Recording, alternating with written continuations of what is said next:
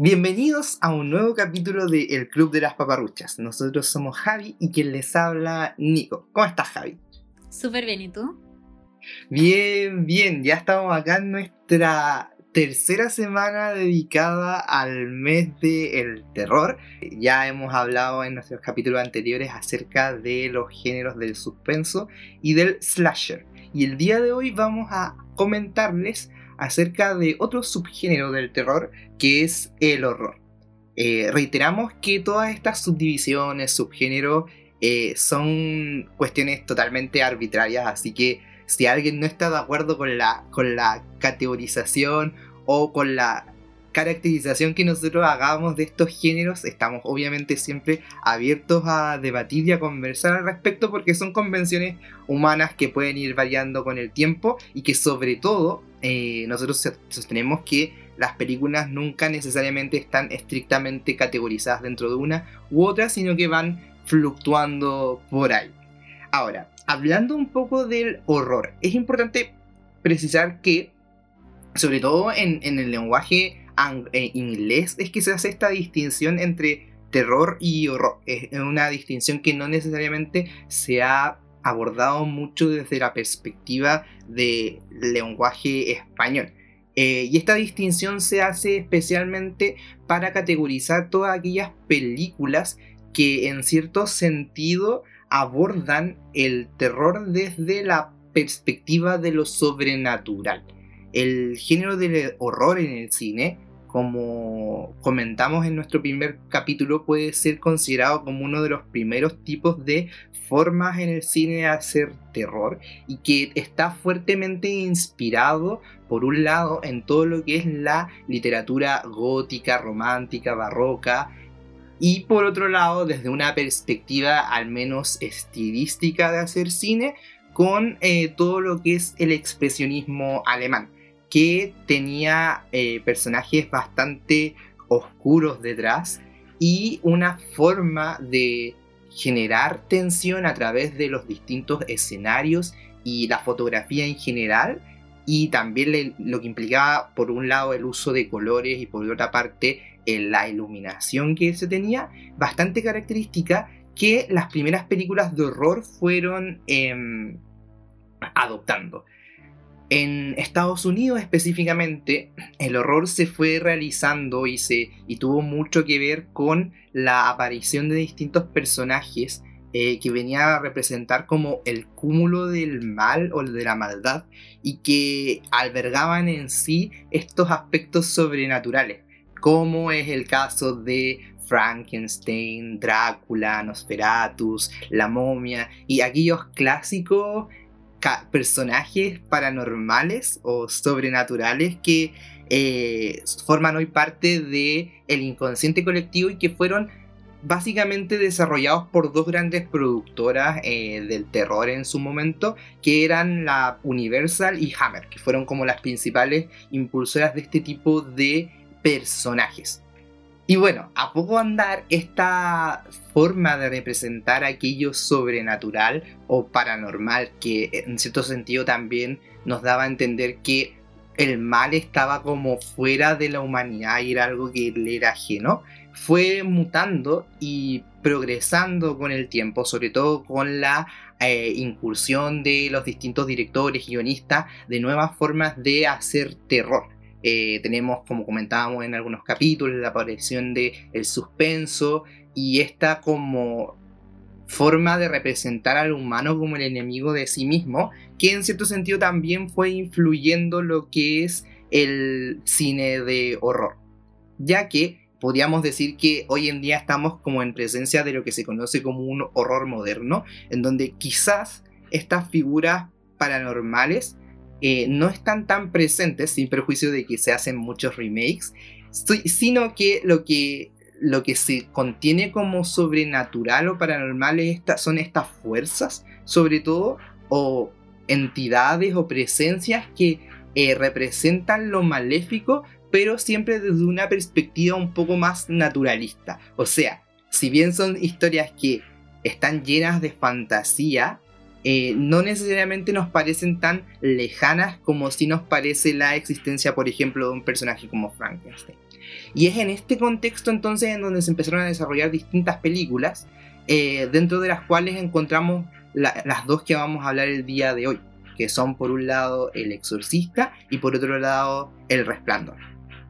Esta película, a mi parecer al menos, eh, no sé si tú estarás de acuerdo Javi, tienen un fuerte, fuerte componente de el temor sobre todo a lo desconocido, aquello que es como em, que, sobre lo que no podemos tener control y que no sabemos cómo es ni cómo enfrentarnos a ello. y siento que ambas son buenas referentes de lo mismo.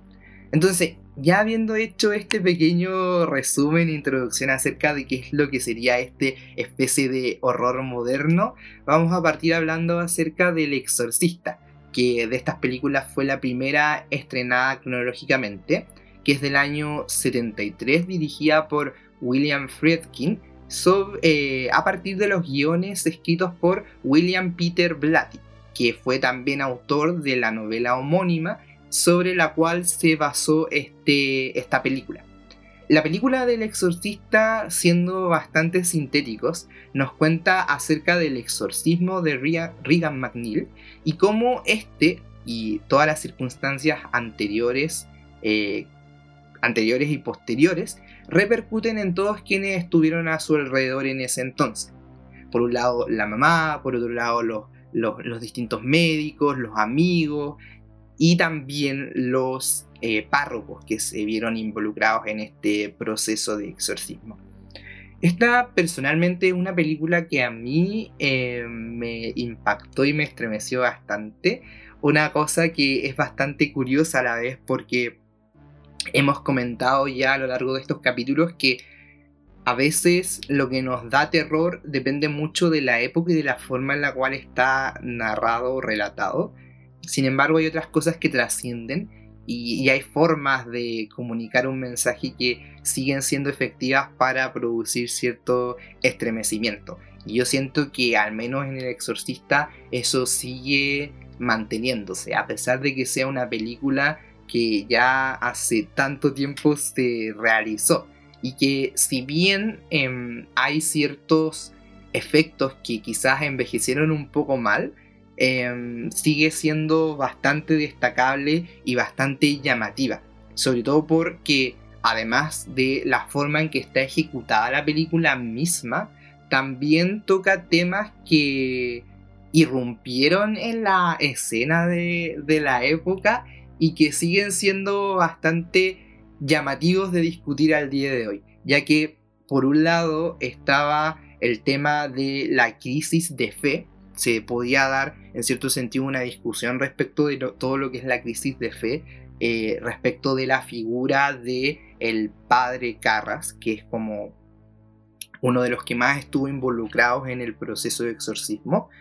Pero también yo creo que se puede discutir o también sufre una cierta crisis de fe, pero en sentido inverso, la madre de la protagonista, Chris, quien era en principio de la, de la película una mujer que no, era, no profesaba ninguna religión, pero que sin embargo debido a estos sucesos paranormales que estaba enfrentándose, se vio la necesidad de recurrir a esta, a estas prácticas religiosas propias de la religión católica. Y por otro lado también otro tema que tocan y que sigue estando vigente al día de hoy porque son discusiones que no cesan, es el tema acerca de la ciencia versus la religión. Ya que si bien la religión hoy en día ha ido perdiendo terreno frente al progreso científico, yo creo que no se puede, no, no, ha sido un debate que ha sido zanjado aún al día de hoy. Entonces es, es como llamativo ver también la forma en que ahí se va tratando. Y yo creo que eso es como, en resumen y en breve, cosa que después iremos desglosando, el por qué a mí personalmente me llamó la atención y me y destaco positivamente esta película. ¿A ti qué te pareció, Javi? Sí, estoy de acuerdo con todo lo que acabas de mencionar. Em, tanto respecto de las cosas como más importantes, yo, también creo que son esas las que mencionaste tú, las cosas más importantes que la película trata, así también como tu opinión respecto de la película. Como ahondando en esto, ahora en referencia a mi opinión, es una película que de verdad me, me impactó y perturbó muchísimo. Yo no la había visto antes de preparar este episodio, obviamente que están los típicos memes que uno conoce, como que uno sabe de qué trata El Exorcista, ha visto varios videos al respecto, porque es una película muy famosa que también en su minuto fue un fenómeno social y cultural súper importante. Entonces, es imposible a esta altura, ya en el año 2020, ser ignorante de qué trataba eh, esta película. Cuando la vi, ahora ya, hace poco, me, me perturbó bastante. Yo creo que por varias cosas. En primer lugar, porque es una película sumamente cruda, y muy realista también eh, y fuerte también al, de por sí ya el tema que se está tratando eh, respecto a un exorcismo como la posesión de un demonio es bastante perturbador y cómo eso está retratado en la película y por la particularidad de este demonio que posee a la niña es súper fuerte, o sea, las cosas que dice, las cosas que hacen, hay escenas que son bastante chocantes. Em, no sé si yo soy muy sensible, seré muy, no sé, pero me, impactó, como que de repente ponía mi mano en, los ojos porque, no sé, pues, esa escena cuando está con... Cuando le pega a la mamá. El crucifijo. Sí, esa es la escena del crucifijo, la encontré. Sí. Terrible, terrible, como que en verdad me, me impactó demasiado. Entonces, por ese lado, y efectivamente acá, ¿cuál es la, finalidad del, del guion y la película en general? Es evidentemente impactar al espectador. Pero no solo eso, porque ahí, si fuese solo ese el objetivo, estaríamos ante otro tipo de género, ¿no es cierto? Acá lo que igual hace la película es plantearnos efectivamente, como señaló Nico, esta pregunta en, referencia a la disyuntiva que, puede existir entre lo que es la ciencia y la religión. Y creo que está también muy bien retratado porque no es de parte solo de la mamá protagonista, por ejemplo. La mamá que está preocupada por su hija, que decide optar eh, por la ciencia para tratar de hallar una cura a lo que su hija está sufriendo, sino también de parte del resto de, los personajes de la película, incluso respecto de un propio curita, como Incluso es él que se cuestiona que efectivamente esto se trate o no se trate de una posesión, porque él, como que la disyuntiva entre la ciencia y la religión está patente en él. Él es un psiquiatra y al mismo tiempo es un cura. Entonces eso lo hace, yo creo que muy, muy realista en, cómo se abordó ese punto de vista y ya al final se dan efectivamente cuenta que parece que esto es algo que vaya más que va más allá de la ciencia y que parece que la niña no padece un problema psicológico, sino que efectivamente está eh, poseída. Entonces eso me gustó mucho porque lo hace muy real. Si se hubiese ido de inmediato a la explicación de la... como el exorcismo en la religión, como que hubiese sentido yo que lo trataron de manera demasiado superficial y haber, haber ondado en el fondo en que primero se van a buscar estas otras soluciones como científicas, que yo creo que efectivamente lo que ocurre como en la mente de las personas siempre tratamos de racionalizar las cosas, eh, considero que está bien hecho desde ese punto de vista. Así que en general en cómo está contada la historia me gustó mucho al igual que también el habernos dado el contexto respecto de la mamá, eh, las problemáticas que ella está enfrentando, como su relación pasada, eh, su papel de madre, que era como súper devota, una relación muy bonita la que tenía con su hija, y, eso también explica, y está muy bien retratado el dolor que ella siente al ver a su hija en esta, en esta situación. Así como también eh, el contexto del propio padre Carras, que también como su crisis eh, de fe, que también encuentro que está bien, bien desarrollado, como también esta enemistad que existe y los encuentros anteriores que hayan tenido lugar respecto del demonio, Pasasu, que se llama, versus el, el, padre Mirin, que también me gustó como, como lo retrataron eso. Así que en general, eh, bueno, porque impacta, que efectivamente es algo que sucedió en el año 1973 y que yo creo que hasta el día de hoy sigue impactando a sus espectadores y porque también cuenta muy bien la historia, considero que como horror es una, es una gran película. Que hasta el día de hoy, bueno, se han hecho muchas secuelas, se, se hicieron precuelas también y ya es, una franquicia al día de hoy está, está, está El Exorcista como tal, entonces eh, se entiende en el fondo el impacto que, ha causado por todas esas cosas que acabamos de mencionar. Sí, eso que dijiste de el como fenómeno sociocultural que generó, yo creo que es al final también lo que explica por qué hasta el día de hoy sigue siendo eh, tan memorable la película en sí.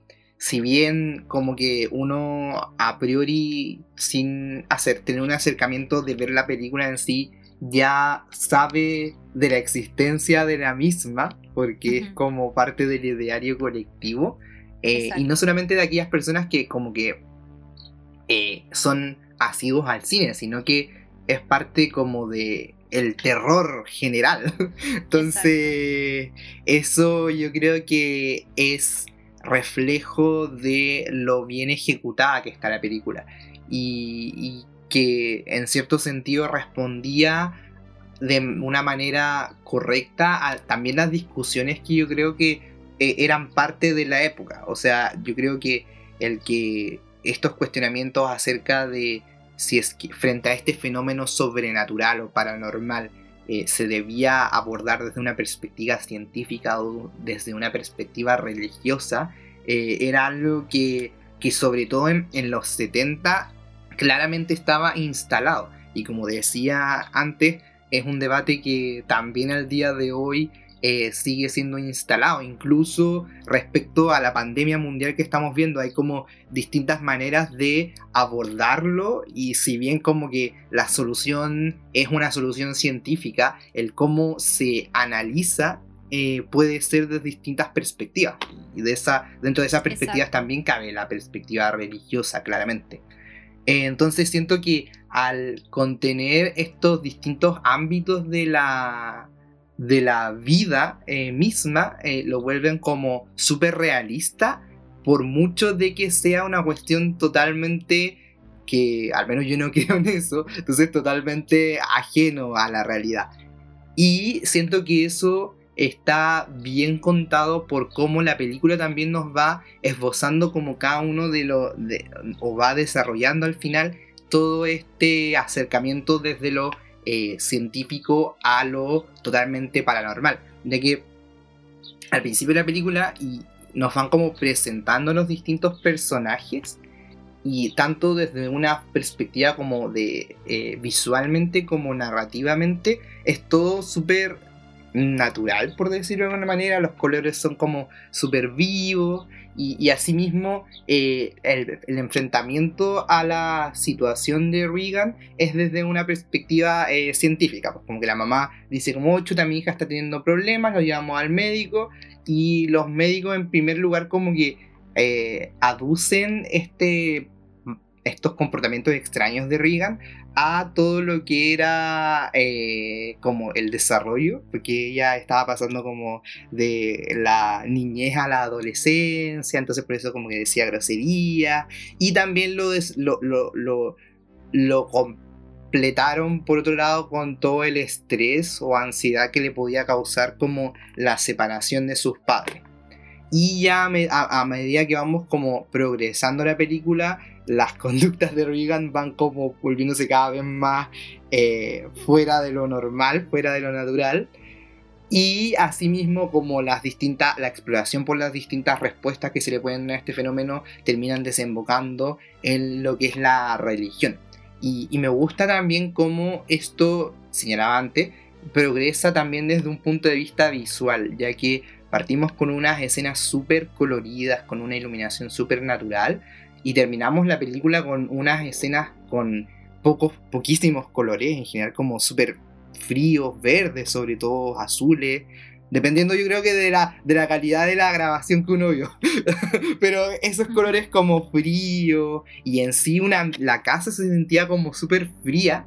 Y, eso yo lo comento sobre todo porque me recuerda un poco a lo que es el expresionismo alemán, que también tiene esto como estos colores fríos, estas luces súper fuertes, casi poco naturales, que en cierto sentido te vienen como a generar un poco de incomodidad de lo que estás viendo porque te parece como choqueante lo contrastado que se ve todo y que claramente acompaña de una manera súper correcta el relato que está haciendo la película, creo yo. Sí, sí. De hecho, eso que mencionas tú va totalmente de la mano con la historia de la posesión de, de Regan, porque eh, eh, es, igual está, está bien contado en ese sentido, ya que no es una invasión como de un día para otro, sino es algo que va avanzando gradualmente. De hecho, en, en, ciertas escenas y como viendo videos analizando esta película, mostraban que cuando la niña incluso se veía normal, cuando no, no se vislumbraba y la mamá tampoco se estaba cuestionando si su hija estaba bien o mal, hay indicios de que parece que esta posesión ya ha comenzado, como en ciertos dibujos que la niña hacía, en ciertas actitudes o ciertas cosas que decía, lo que a mí me parece súper interesante, porque en el fondo ahí van retratando cómo, bueno, si efectivamente esto es así, eh, las posesiones no son como de un día para otro, sino que en verdad va el demonio va tomando lugar y invadiendo al final, bueno, el cuerpo de esta niña y todo lo que la rodea a fin de cuentas, porque es algo que tiene repercusiones para todo su núcleo familiar, incluso más allá de eso, de manera súper, em, no, sé si lentamente, pero muy gradualmente. Y eso yo encuentro que igual lo hace bastante interesante y, también llama mucho la atención, impacta el deterioro que tiene, que tiene el cuerpo de ella y cómo esta violencia y todo lo que ella la está quejando es que eso es algo que a mí me llamó la atención y que en verdad me perturbó mucho por las cosas, como ya dije, las cosas que decía, las cosas que hacía y todo, eran bastante terribles. Eh, y, acá otra cosa que yo encuentro que seguramente es algo que, causó mucho, mucha repercusión y que llama la atención hasta el día de hoy, es el tratamiento o el contexto que tiene la, la película, que es como este interés y esta atención hacia lo oculto. Eh, que quizá no, sé si habrá sido una película precursora en relación a esto, porque también tenemos la película El bebé de Rosemary, donde también se tratan temas parecidos. Pero de todas maneras considero que es bastante interesante y como que es un giro, en el fondo, a lo que eran las películas de terror antiguamente, antes que se estrenara esta, como el tema de las criaturas sobrenaturales, eh, que son más bien como fantasía, como Nico señalaba. Acá estamos hablando eh, ya directamente de, de, temas medio, medio oscuros, Claro. Como son, como son los demonios y, la contraposición que existe con eso, con la religión. Y eso a mí me, parece muy interesante porque a diferencia de lo que ocurre con, con, estas otras cosas, como lo son las criaturas sobrenaturales, los monstruos, eso es algo que, ya, uno puede creer o no creer, ¿no es cierto? Pero de, todas de todas maneras, como es, es un tema medio ambiguo y no sé si se pueda descartar de buenas a primeras como lo serían estos otros temas. Cabe un poco en la mente de uno, por más racional que sea, que efectivamente existe una posibilidad de que eso sea real. Lo que a mí me parece eh, muy efectivo en un recurso para asustar a la gente, que es creo lo que pasó acá con esta película, como que uno en verdad se pasa el rollo así como, pucha, esto puede que en verdad pase, ¿cachai? y, y en la medida que uno se pasa el rollo o como que uno cree que en verdad estas cosas pueden tener lugar, lo hace mucho más, más siniestro. Entonces, eso, eso me pasó a mí en el fondo, a pesar de que existe la explicación y que de hecho lo mismo lo trata en la película, como que ya era algo que se practicaba en la antigüedad porque no, habían, no había desarrollo en, temas de psiquiatría, lo que era, no sé, la esquizofrenia eh, y otros tipos de enfermedades mentales. De todas maneras, por lo que lo tratan y también que algo que está regulado, como que en verdad esto es algo que existe y que regula la Iglesia Católica, cabe hacerse la pregunta de si efectivamente existe o no existe. Entonces, acá con la película y cómo lo retratan, yo creo que la, pregunta es súper evidente y la interrogante que nosotros mismos nos creamos también es así.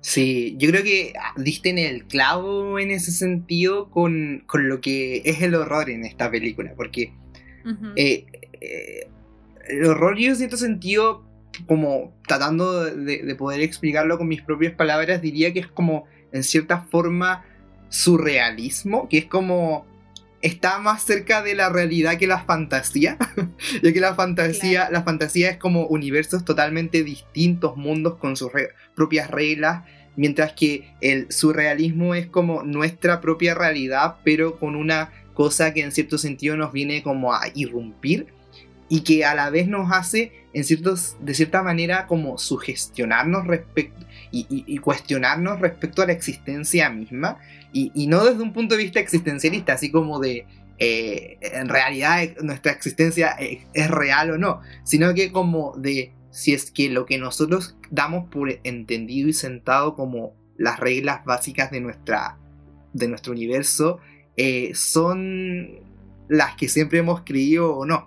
Y yo creo que eso responde mucho también a, eh, respecto a la, película que comentamos, eh, al ideario católico que no, sí, católico o cristiano que en cierto momento hubo, ya que como tú dices, eh, el tema de las posesiones y de los exorcismos es algo que incluso al día de hoy, se encuentra como tratado dentro de eh, la normativa canónica. Entonces es algo que para al menos la Iglesia Católica no puede ser descartado a priori como que tenga una existencia real, pero por otro lado también responde a la misma como idea o ideario que se construyó sobre todo en tiempos más, en tiempos más primigenios de la misma religión en donde se crearon estas figuras de las brujas para explicar los distintos males, se crearon esto de los demonios y en sí mismo la religión católica también reposa sobre eh, toda esta metáfora o alegoría respecto a el bien y el mal, lo que es representativo del bien, lo que es representativo del mal, eh, el cielo y el infierno. Entonces, aun cuando uno mismo no tenga certeza de si existe o no existen estas cosas, sí forman clara parte de nuestro ideario. Y por mucho que uno sea como ateo, agnóstico o sea un ferviente creyente, como que ya son ideas que trascendieron a la propia religión y que forman parte del inconsciente colectivo. Entonces yo creo que por eso también uno se puede sugestionar tanto de, de, cuestionarse como esto podrá pasar o no, como y, igual es bacán también como en la película abordan la otra perspectiva, la científica, y te comentan que muchas veces como que estas situaciones son eh, desórdenes mentales, trastornos, eh, en donde la persona que sufre la comillas posesión cree ser, eh, cree estar efectivamente poseída por un demonio, por una entidad sobrenatural, sin embargo es como todo un rollo que se basan en su mente a tal nivel que al final el exorcismo se ve como la única respuesta, como un efecto placebo. Al final no es como que el exorcismo necesariamente vaya como a curar, entre comillas, a esta persona. Sin embargo, como dentro del rollo que se pasó en su mente, el exorcismo probablemente sea lo que libere de ese demonio. Y, esa como eh, idea también me llamó la atención a mí en esta película. Sí, igual lo encontré súper interesante. Y de hecho, con lo que estamos comentando ahora, encuentro que hace bastante propicio para comentar también como ya fuera de la película, como el set y lo que significó la producción de la misma, es bastante mm. llamativo y causa mucho interés el hecho de que... Eh, y porque uno se cuestiona, y totalmente relacionado con lo que estamos mencionando anteriormente eh, recién, el tema de que mm, hubo varios eventos bastante inexplicables eh, durante la producción, la grabación de esta película, como el hecho de que hayan fallecido tantas personas, aparentemente un set se quemó como sin explicación aparente, eh, cierta parte de la, mm, del staff de la película sufrió un accidente, la propia protagonista que hace la mamá de Regan tuvo un accidente, entonces... No sé, encuentro que, que llama la atención y efectivamente la película, como ya incluso llegó a ese, a ese, a ese extremo de, de hacer, hacernos la bueno, nosotros como espectadores evidentemente se nos hace la pregunta, pero que efectivamente grabando esta película hayan ocurrido cosas bastante inexplicables. Yo creo que refuerza el punto que, acabamos de mencionar, como que al final no podemos descartar que haya algo más, eh, que existan, que existan estas cosas a pesar de por, a pesar de lo racional que podamos ser y que efectivamente quizá todas estas cosas tienen explicaciones lógicas. Pero a lo que voy es que llama la atención que hechos como esto hayan ocurrido justamente cuando se está grabando una película de este tipo. Claro. No sé qué opinas tú al respecto. Sí, o sea, eh, de repente las casualidades son tantas que uno se puede pasar el rollo y, yo no, o sea, yo en general en la vida no, como que soy muy escéptico respecto de este tipo de, de, de fenómenos sobre todo porque nunca a mí personalmente me ha tocado vivir eh, alguna de, este, de estas situaciones.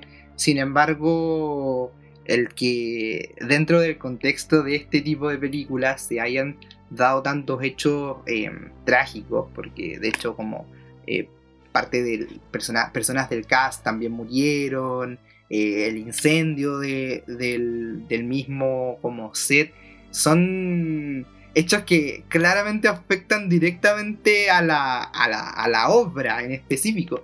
Y a tal nivel que al final el director tuvo que pedirle como a un sacerdote que les diera como, les tirara agüita bendita para que. para poder seguir, como que los santiguaran. Entonces. Es llamativo, claramente llamativo todo lo que. el fenómeno y efervescencia que que produjo a, a nivel de público, pero también dentro de esto, de este backstage. Eh, lo cual nunca podremos saber a qué se debió. Eh, quienes son obviamente totalmente racionales dirán como fueron eh, casualidades, la vida sucede en casualidades.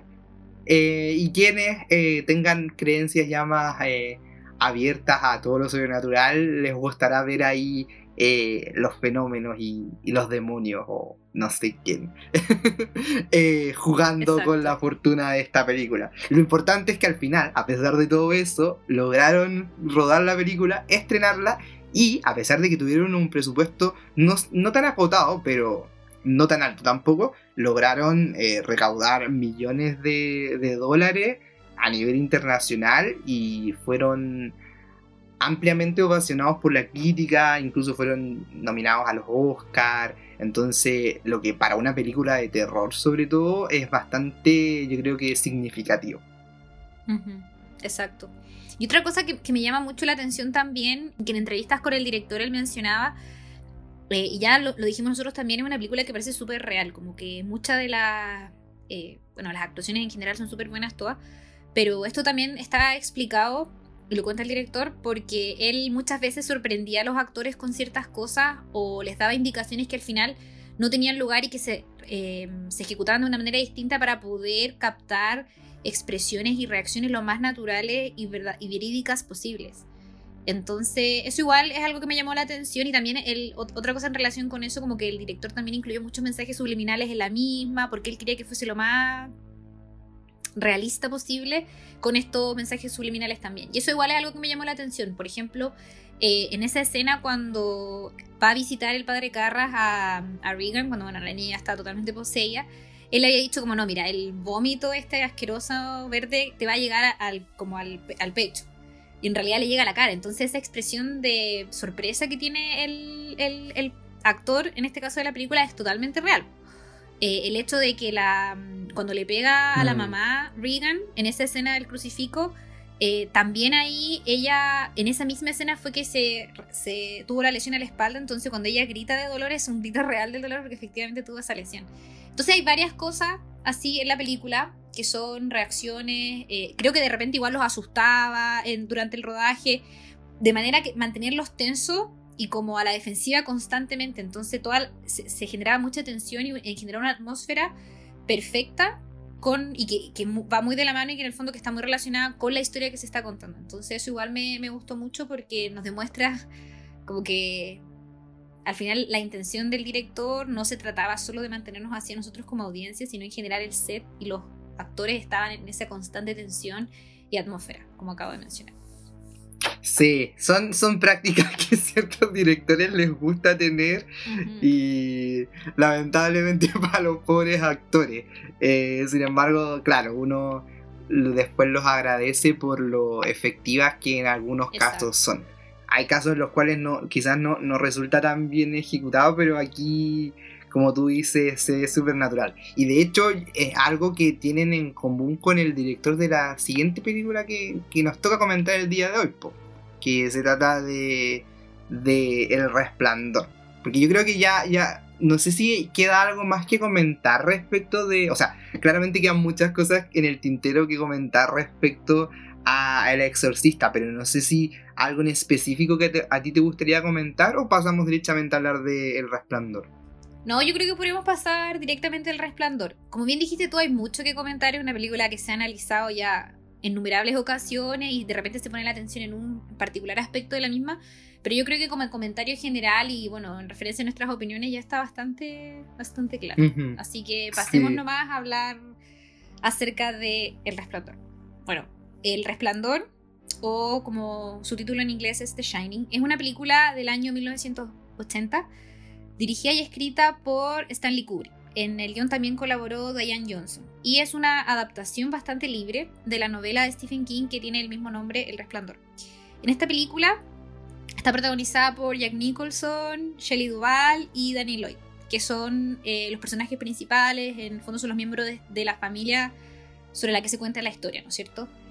Esta película, sí, en una descripción bastante breve, trata acerca de mm, eh, esta familia que les acabo de mencionar, que son Danny en el papel del hijo, Wendy en el papel de la esposa y Jack, el papel protagonista de la película, ellos van a un hotel que está ubicado muy en, las montañas a cuidarlo durante los meses de invierno, eh, mientras Jack escribe su novela. Eh, y en el fondo acá el retrato es cómo este hombre cae producto de... Bueno, no, queda muy claro al final cuáles son los factores que contribuyen a que este hombre caiga en una completa locura, pero en el fondo trata de cómo él enloquece por completo e intenta mm, asesinar eh, o agredir a su familia.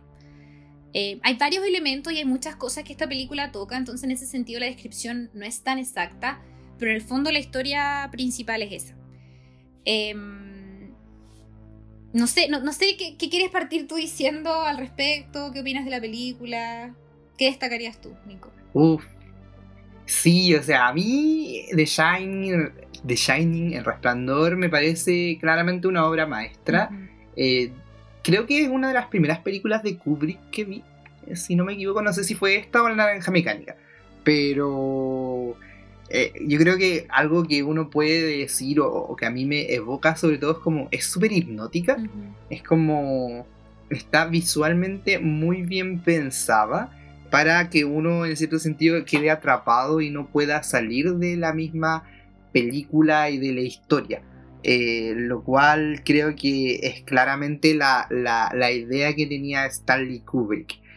Como película de terror, de horror específicamente, me parece una muy buena representante de cómo esto sobrenatural viene a conmocionar a, nuestro grupo de personajes, eh, escapando de toda racionalidad y de toda explicación.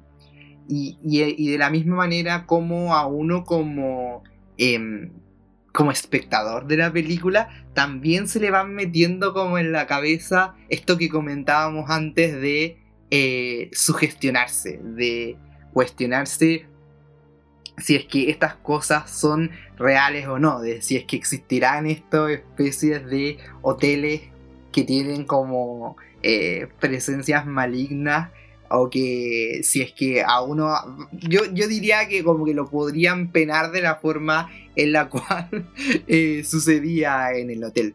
Eh, sin embargo siento también que la película aborda un componente como em, mental eh, también y, y, al final queda como abierto a la discusión el las implicancias o el significado de todo lo que ocurrió en esta estancia en el mismo hotel.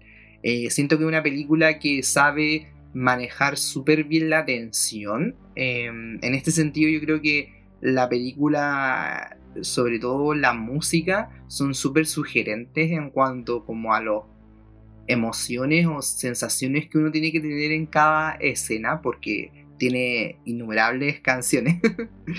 y eso, yo creo como, como comentario primario, general, eso es lo que más destaco de la misma, lo que... sin embargo, si uno hiciera como un análisis pormenorizado, sería muy evidente porque yo considero que es una obra maestra, ya que eh, junto con todas las cosas que señalé, que obviamente fueron en términos súper amplios, eh, hay una, un, nivel de minuciosidad en el trabajo, tanto a nivel de guion, fotografía, montaje, musicalización, eh, actuación, que incluso vestuario, que em, dan a esta obra eh, esta categoría para mí. Exacto, sí, yo estoy totalmente de acuerdo con todo lo que has señalado. Evidentemente se trata de una obra maestra, bueno, es de Stanley Kubrick todas sus películas en general han sido vacionadas y aclamadas por, por todas estas cosas que, acabas de mencionar. Como bien dijiste tú y como yo em, dije en un comienzo, es una película que ya tiene esta historia como base o esta, esta premisa base, pero es una película que igual toca muchas cosas. Entonces uno se, queda, uno se queda corto en el fondo como, no sé, con 20 minutos de comentario respecto de ella. Y de hecho es una de las películas que más analizada ha sido en la historia del cine, por lo mismo, porque tiene tantas maneras de ser interpretada, y tantos elementos que eh, son referenciados, que se tocan, quizá no de manera tan directa, pero de todas maneras eh, tiene demasiados elementos a hacer, a, comentar, como bien, como bien señalaba. Em, yo diría que en cuanto a su estructura, y de hecho me, me, me, me, acordé harto de lo que fue, por ejemplo, cuando estábamos comentando psicosis, en, en cuanto a la estructura de este suspenso que va generando, porque nosotros como espectadores sabemos desde un comienzo, ya las, casi que las primeras escenas, que algo malo va a ocurrir, ¿no es cierto? Eh, tanto por la conversación que tiene la mamá con la doctora que va a ver a Dani cuando este niño colapsa, como que se nos presenta ya, el papá parece que es medio alcohólico, es un hombre violento, ya esto es un mal signo, ya que es un hombre peligroso, ¿no es cierto? Después nos van y nos cuentan, eh, cuando están en la entrevista, este hecho que había tenido lugar anteriormente en, el hotel, que también eh, respecto de un cuidador del mismo haciendo el mismo trabajo que está por hacer Jack, que este hombre enloqueció y mató a su familia. Otra bandera roja, ¿cachai? Entonces como que desde un comienzo nosotros sabemos ya, algo malo va a pasar acá, ¿no es cierto? Y lo que va creando tensión, como bien señalaste tú, es, como que todo el, escenario es perfecto y nos va dejando a nosotros claro que algo malo, algo malo va a pasar, no sabemos qué, y tampoco sabemos cómo, pero sabemos que algo malo va a pasar, que efectivamente lo que ocurre con el, con el suspenso, y de hecho también esta película se la, se la ha denominado como thriller psicológico. Em, Igual... y eso yo, yo, considero... Una, una como comentario respecto a eso que dices, yo siento que, claro, pues lo que lo haría como un poco alejarse de un suspenso ya más clásico sería que nosotros no sabemos más que, la, que los personajes de la película misma, como que nos vamos enterando junto con ellos de, de, lo que de, lo, de lo, lo, mal que hay ahí, como que eh, no hay una mayor información respecto de nosotros que nos genere esta tensión, sino que es como cómo nos van presentando todos los hechos, cómo está grabada, cómo está contada, siento yo. Exacto, sí, sí, sí. Em, es muy cierto eso. Entonces, acá, como bien dijo Nico, siento que es una película que va de, muy buena forma, va generando esta tensión y también la estructura que tiene de estos 10 segmentos en relación a la totalidad del film, que son la entrevista, el día de cierre, un mes después, martes, jueves, sábado, lunes, miércoles, 8M y 4M, lo que va haciendo es generar, es como señalé yo, generar este, este suspenso y esta tensión porque nos vamos acercando de manera inevitable a este horror que, va a tener lugar y no, que no podemos detener. Entonces, siento que fue súper efectivo eh, como dividir la historia en todas estas partes, porque efectivamente lo que está haciendo como ya espacios temporales más amplios, después más corto, después más corto, más corto, que en el fondo es la como la crónica de una muerte anunciada, en el fondo sabemos que algo malo va a ocurrir y que nos estamos aproximando a ella, lo que nos hace mantenernos todo el rato como súper tensos al final, que es yo creo lo que el propósito que tenía Kubrick. Yo creo que hartas cosas son, son interesantes de analizar, como ya dije, el tema de la inevitabilidad de la misma. Sabemos que ya que es peligroso, ¿no es cierto? La tensión, que ya también eh, había mencionado. También la música, como dijo Nico, es algo que contribuye a esta tensión y que nos mantiene y que refuerza muchas, muchas escenas y muchas actuaciones en la película, como ciertos sonidos que aparecen justo cuando la mamá está gritando, eh, que al final hace que todo sea mucho más siniestro, ¿no es cierto? El misterio también que hay en la película y que esto yo no lo había, no lo había captado porque, mm, como bien dijo Nico, es una película súper minuciosa y el director, como bueno, era demasiado detallista, demasiado minucioso, hace ciertas cosas en la película que la primera vez que uno la ve no se da cuenta, pero después van, uno, muchas veces que la ha visto se va a ir dando cuenta que es como mover la, cierta, ciertos muebles del, del hotel, eh, cambia de posición ciertas cosas, lo que en el fondo revelaría que hay algo en este, hay un mal, hay algo, como que este, e, este hotel está vivo, que se mueve solo, lo que en el fondo fortalece como toda esta historia y en el fondo que existe acá una presencia, algo extraño en el mismo, ¿no es cierto? Y también el tema que a mí, que a mí es algo que me gustó mucho, que sea tan ambigua, como que al final nos presentan toda esta historia, nos presentan todos estos hechos, pero no nos dan ninguna respuesta definitiva de nada. Eh, lo que a mí me parece muy interesante porque al final todo queda como a la interpretación de nosotros, eh, espectadores, que efectivamente fue lo que ocurrió. Incluso había, había gente y discusiones que dicen como que no, nada de esto era real, todo estaba en la mente del niño, de Dani, em, como manifestación del abuso que él había sido víctima con su mamá porque tenían un papá y un marido violento, ¿no es cierto? Otras personas dicen, no, efectivamente el hotel estaba mm, poseído o habían fuerzas malignas en él. Entonces al final eso me parece como muy interesante y que la conversación sea aún más, aún más interesante cuál es la interpretación que uno le da a lo que efectivamente tuvo lugar y que efectivamente no sea nada como definitivo. De hecho, algo que, que, a mí me llamó la atención fue como ya, nosotros vemos que ellos escapan, pero ¿cómo sabemos que efectivamente vivieron y que están a salvo? Podría haberse, no sé, podrían haberse muerto también congelados dentro de ese tractor o podría haber llegado nunca a ningún lugar. Nosotros no sabemos cómo, no, tenemos certeza de nada al final y eso es lo que, lo que yo considero que hace que la película sea aún más interesante, misteriosa y siniestra. Sí, yo creo que si tuviera que como abanderizarme por alguna postura, yo sería del team todo ocurrió, estamos, el, el, hotel está construido sobre un cementerio indígena, así que obviamente hay cosas sobre naturales que están pasando. Aunque me parece una interpretación súper inteligente también aquella que eh, cuestiona esto y que le da una beta como, mm, sobre todo psicológica, de eh, cómo Dani sobrellevó el, todo el abuso que, su padre eh, efectuó respecto a ello. Aunque creo que lo único que me quedaría como un poco cojo sería que al final o sea, te pregunto, tú qué viste sobre todo esta, estas teorías, el, lo que sería como representación psicológica de Dani son como todas las situaciones paranormales, más todas las situaciones eh, del padre siendo como bélicamente violento sería real. Y en ese caso como que el papá se puso violento por la soledad y el... O sea, eso como que siento que no, no sabría bien cómo hacer las conjeturas para que esa visión de cómo todo fue como una eh, idea mental de Dani con lograr distinguir al final qué efectivamente pasó y qué efectivamente no pasó. ¿Cachai? Como que eso me, me costaría hacer como la disociación de qué es fantasía y qué es realidad. Porque también podría ser... Es que efectivamente... Dime.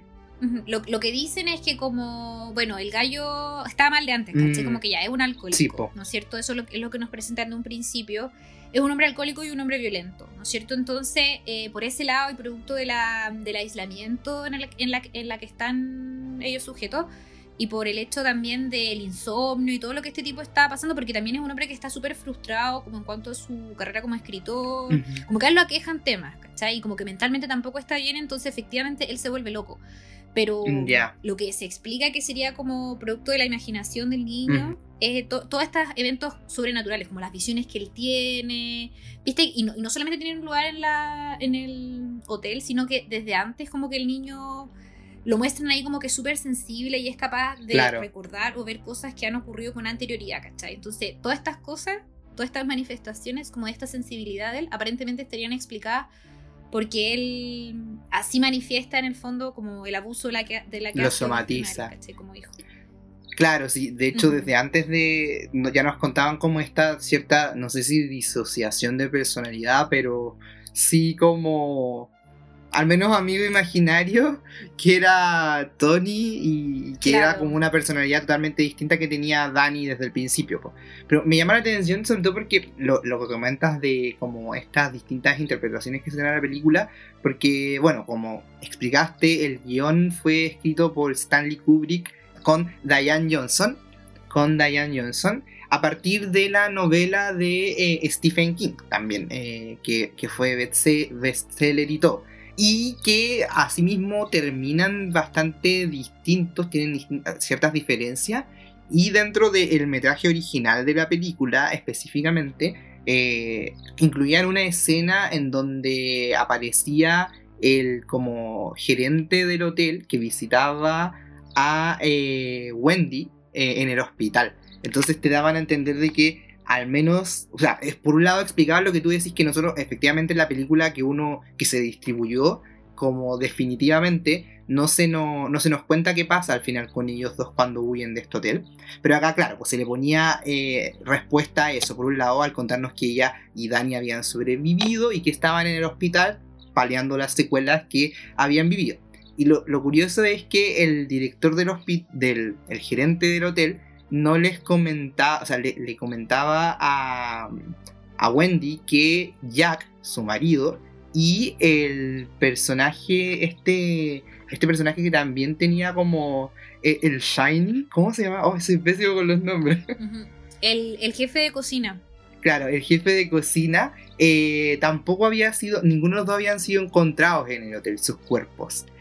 Y eso en cierto sentido como que se daba para otras interpretaciones distintas de las que tú estás diciendo. O sea, como que ya partíamos de la base de que los hechos habían ocurrido. Sin embargo, no sabían si es que el hotel como con su poder sobrenatural había efectuado algo respecto de estas personas o si es que el gerente del hotel mismo, en conocimiento de las circunstancias sobrenaturales del hotel, había en cierto sentido como ocultado los cadáveres para eh, evitar repercusiones, sobre todo mediáticas, de la situación. Entonces, eh, es llamativo al final cómo también eh, ciertas decisiones ya a nivel de guion pueden dar pie para distintas cosas. Pues como tú decís, este final, o sea, como decía, este final no formó parte de la versión definitiva.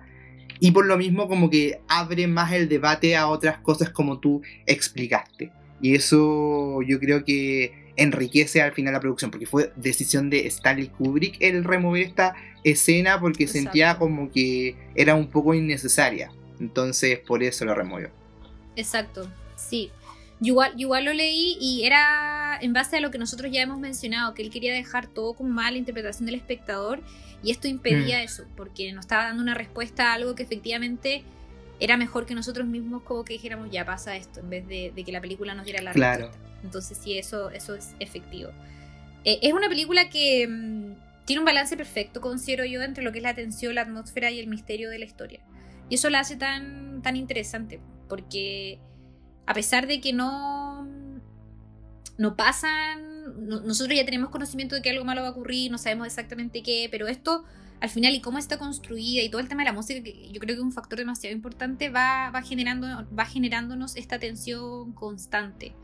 Eh, como que te duele la guata, no sé, a mí me pasaba que estaba como nerviosa en ciertas escenas porque decía, y como, pucha, ya algo, algo malo va a pasar y tengo miedo, que ¿qué va a ser eso? Por suerte no es nada tan terrible. De hecho, a mí también, junto con, como, como que me, me horrorizara la película, también me dio mucha pena la historia de, de Dani, porque, bueno, como es un niño, yo creo que puede sensibilizarnos a todos como adultos el hecho de ver a un niño sufriendo.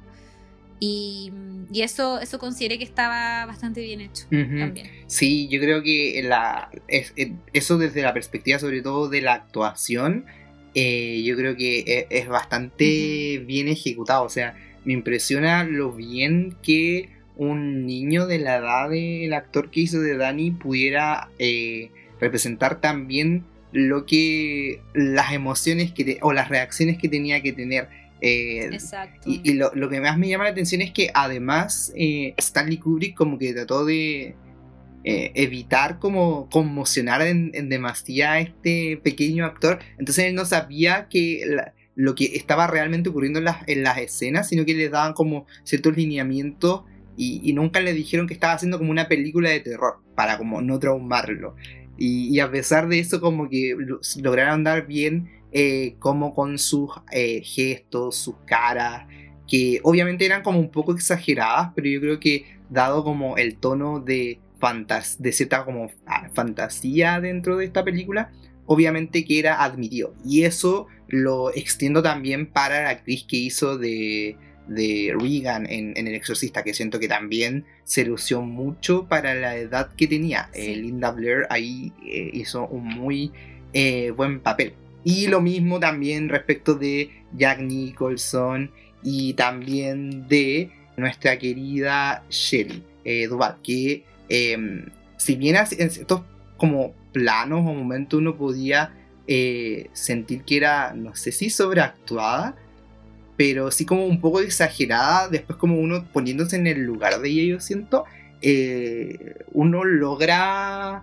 verla como verdadera desesperación que había ahí. Sobre todo si uno tiene presente que, por ejemplo, en escenas como la mítica cuando está con el bate, eh, Stanley Kubrick, que mencionaba antes que tiene unos métodos curiosos, tuvo métodos curiosos al momento de filmar la película, grabó esta escena al menos 170 veces. Entonces yo cacho que la galla, entre ya estar chata, eh, encima como ya desgastada mentalmente, claramente estaba dando en la tecla que buscaba. Yo creo, de hecho, que Stanley Kubrick probablemente hizo reiterar el número de veces la, de la escena solamente para generar ese como desgaste mental, como que fuera más natural.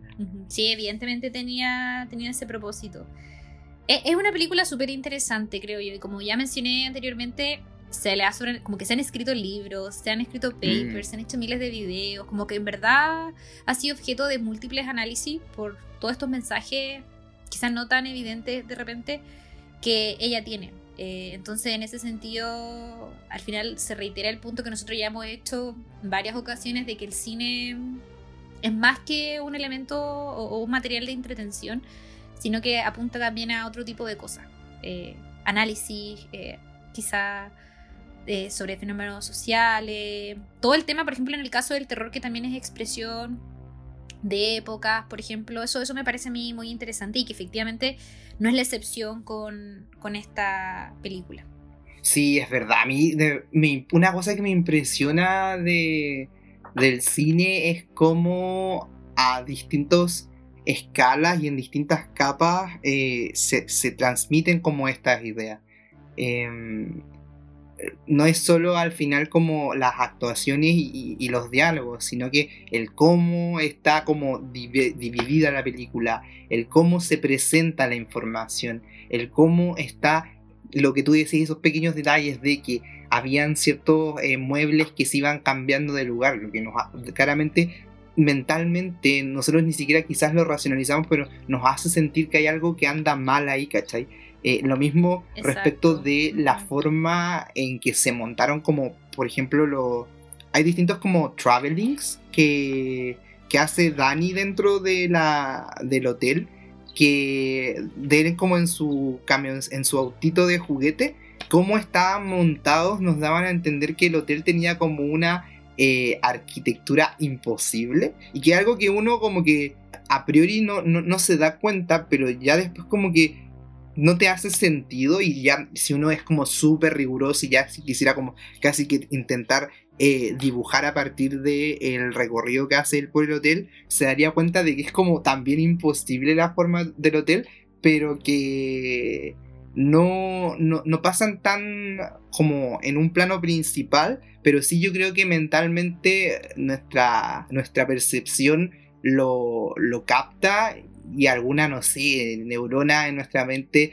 no en un plano principal nos dirá como, alerta, hay algo aquí raro. Y eso me llama profundamente la atención del trabajo de, yo creo que de ambos directores en este caso.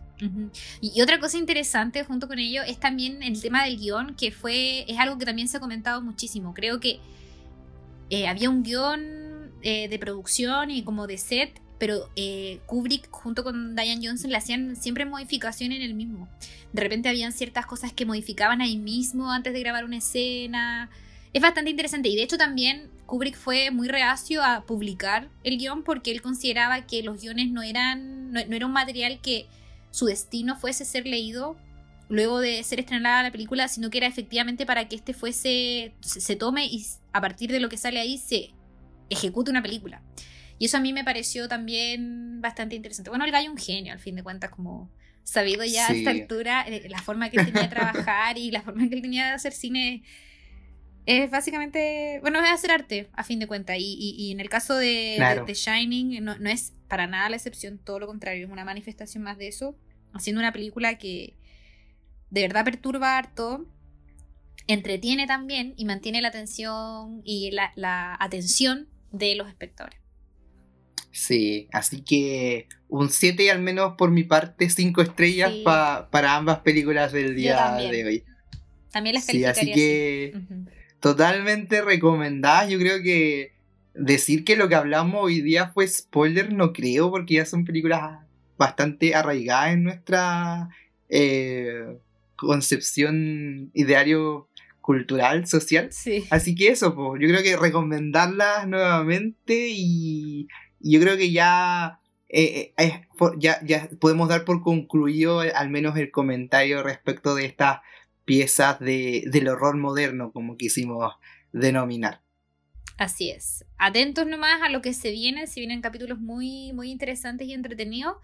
Y no se olviden de ver lo que publicamos en nuestro Instagram, que ahí también vamos sacando cosas bastante entretenidas, interesantes respecto a las películas, directores, actrices, actores, para que estén atentos. Chao. Chao, chao.